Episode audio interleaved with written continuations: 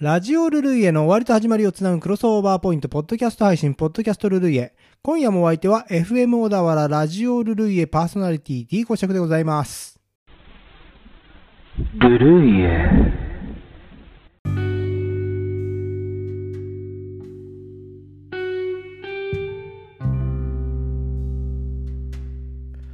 先日3月6日放送のラジオルルイエ、お聞きくださいました皆様お聞きくださいましてありがとうございました。オープニングトークは、ひな祭りにまつわる話をね、させていただきましたけども、まあ3月3日がひな祭りでございましてね、えー近年ではなかなか住宅事情もあって、立派なひな壇を飾る家も少なくなってきたんじゃないでしょうか。皆様のお家ではね、どのようなひな祭りをお過ごしだったんでしょうかね。まあ、ひな祭り3月3日、えーなわけでありますけれども、しかしね、京都では、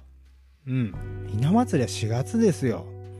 春の行事はですね、京都ではだいたい1ヶ月先に送るんですね。これは旧暦で物を考えないと季節が、えーどうしてもうまいこと合わないわけで、えー例えば、まあ、茶道における利休期という行事がありますけれども、利休さんの命日というのは2月28日、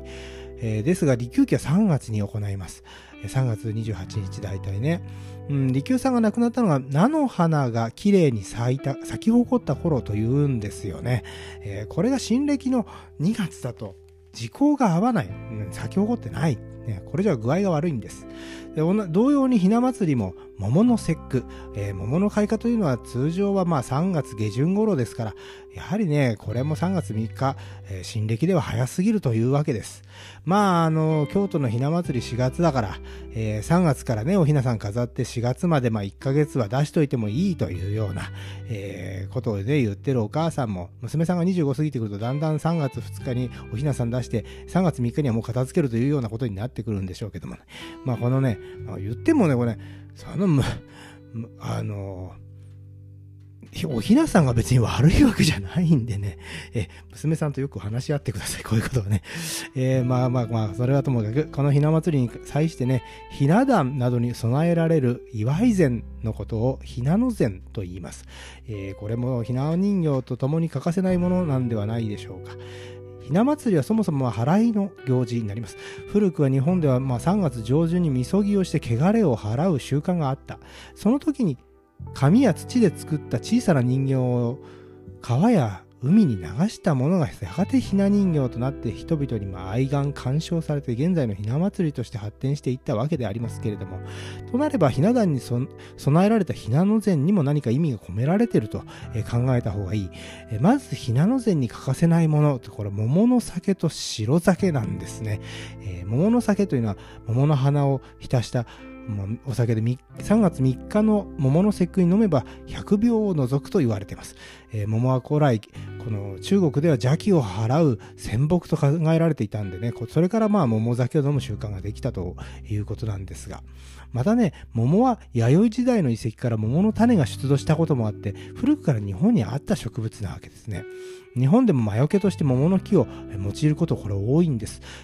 古事記にも黄泉の国の、うんまあ、この下りで、イザナギがイザナミ、亡き妻イザナミを連れ戻そうと死者の国である黄泉の国に赴くわけですが、これまあ失敗に終わります。黄泉の軍勢に追われて、え与物平坂という地上とのね、境まで逃げてきた折に、そこに生えていた桃の実を3個投げつけると、も黄泉の軍勢は逃げて帰ったというエピソードが出てくる。ここで桃がね、やっぱりそういった、えーなんていうんですか、魔除けというかね、えーそういう邪を払った力、えー賢者の力を持ってるわけですね。また、桃の葉は湿疹やただれに効くとしてお風呂に入れてこれを桃湯と言ってね、入ったり、えー葉の汁を飲むと魚の中毒を緩和するなんていうね、えー古来からそういった薬効がももうあの用いられておって、これにまあ白酒が添えられるって、これはやはり紅白になるからではないかと。めでたいからかもしれません。えーそしてもう一つ忘れちゃいけない。ひな、ひ、あ、ひし餅っていうのがありますよね。これもひなのだ、ひな壇に欠かせないものなわけですけども、のし餅をひし形に切ったもの。まあ通常は赤、白、緑の3層で構成されている。赤は口なしが解毒剤。白が血圧低下剤。緑がよもぎがこれ増血剤としてですね、えー薬効がやはりあるんですけれども、やっぱりこの、うん3色でね作られてこれね京都なんかでは実はあの、えー、ひし餅、えー、よりもこのひっちぎりというねお菓子が、うん、あのございましてね、えー、餅がお餅にこのあんこをくるあんこをこう抱きかかえたようなお餅で、まあ、座りびなをあのかたどったような形なんですけれどもね。もともとはその宮中で、えー、やはりこの節句にお餅をついてそれを子供たちにちぎって分け与えたことが由来とされてる。だここでのし餅をひしひし形に切ったというところのあの原点っていうのもそのやっぱ京都もやはり餅をついたのとあの同様のものを感じますよね。またねひし形というのは心臓の形をね表したものとする説もありましてね。まあいずれにしてもこの何気ないお供え物にも娘さんのね長寿を願う心が生きている、えー、そう感じるわけであります。じゃあ今回も、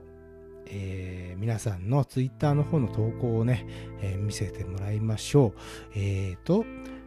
まず最初は、コムアット静岡市民さん、今日もポッドキャスト聞きながら待機ということでね、ありがとうございます。皆さん本当にポッドキャスト聞いてくれて、あ非常に励みになります。こういう書き込みね。うん、嬉しいです。ポッドキャスト聞いてからのね、ラジオルルイへの、えー、視聴ということでね、いつも本当にありがとう。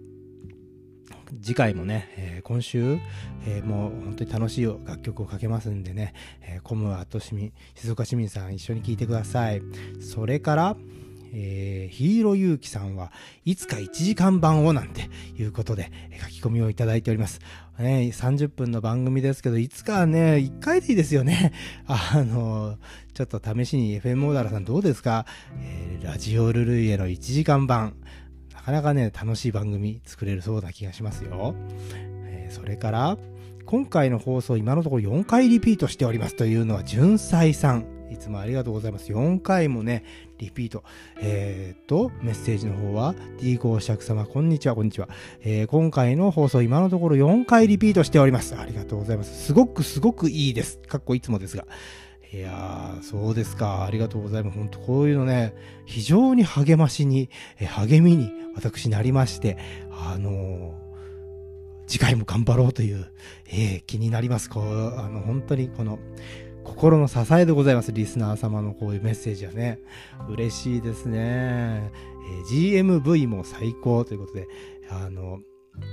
ルルイエの前番組、DJ パパ Q さんの、え、番組、あの、グローバルミュージックビレッジ GMV でございますけどね、非常に素晴らしいあの楽曲でもう最新の音楽から、えー、世界中のもう誰も知らないような音楽を、えー、かけておりまして、もう本当に勉強になる。パパ Q さんといえばね、本当あのー、ですか NHKFM のあのゴンチの世界の快適音楽セレクションという番組でもね、あの音楽係、選曲係をして務めておられまして、ゴンチチさんと一緒に、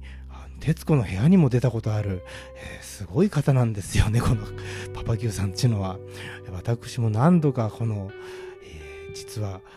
パパ Q さん覚えてないかもしれませんけど、一緒に仕事をしておりまして、あの、こっそり、えー、私が仕事をしておったっていうこともあるんですけどね。あのすごいこのそのパパ Q さんの番組がルルイエの前番組この配置されたっていうことは私も本当に興奮を隠せないというか非常に嬉しいし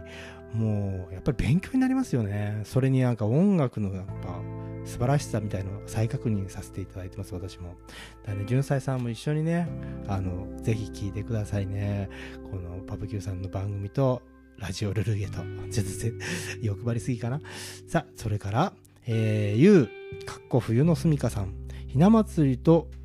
異色同源でなんか民族学系の本とか探したくなってきたということで、ありがとうございます。これね、もう本当に私、このルルイエの、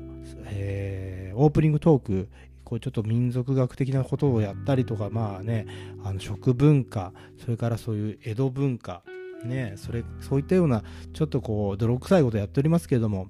うん。あのさそういったことに興味をねみんなで持っていただけるとあのやりがいもあるしそれになんかやっぱ楽しいですよね。もっともっと知りたいこといっぱいあるんで僕も。あの新たに勉強して知った知識をラジオという一つの発表の場と思ってあのレポートさせていただきたいと思います。これからもよろしくお願いします。そしてこれは最後もう一個ぐらい読みましょうか。えーとどうあ州手羽振り依存症浜松町92話さん。確かに桃の葉エキスってスキンケア商品でよく使われてますねというメッセージいただきました。そうなんですよ。桃の薬効というのがね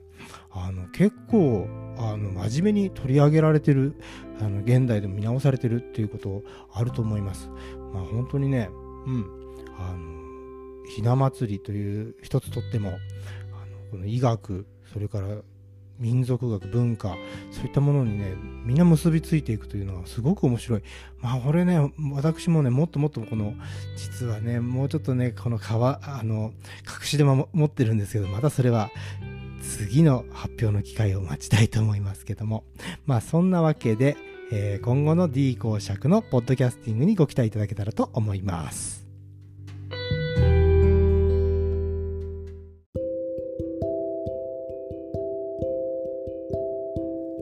さて、次回放送のラジオルルイエ使用楽曲をお知らせします。オックスで Hello, I love you Bunnies, Black is Black Blue Comets 蜜の味。Flowers, Peace of My Heart 遠藤健二満足できるからムスタングゲルピンロック。ザ・テンプターズ、モーディの7曲を紹介いたします。以上の楽曲に興味のある方はぜひ、ラジオルルイエの放送をお聴きください。放送は2022年3月13日日曜日夜21時放送です。再放送は2022年3月14日月曜日夜24時。小田原にお住まいの方は FM オーダーラ 87.9MHz でラジオからお聞きいただけます。また、FM オーダーラはインターネットのサイマル放送で聞くことができます。お手持ちのパーソナルコンピューターかスマートフォンでサイマル放送が聞ける専用アプリか FM オーダーラ公式ホームページにアクセスしてブラウザ上からお聞きください。ツイッターをご利用されている方はぜひハッシュタグルルイエ、ひらがなでルルイエでつぶやいてみてください。そんなわけで今夜も D 公爵のポッドキャストルールやあっという間にお別れの時間。皆さん週末の夜は FM オーダラでお会いしましょうね。僕の人生がついている限り配信し続けたいと思います。それでは皆様、来世でもよろしく。チャオ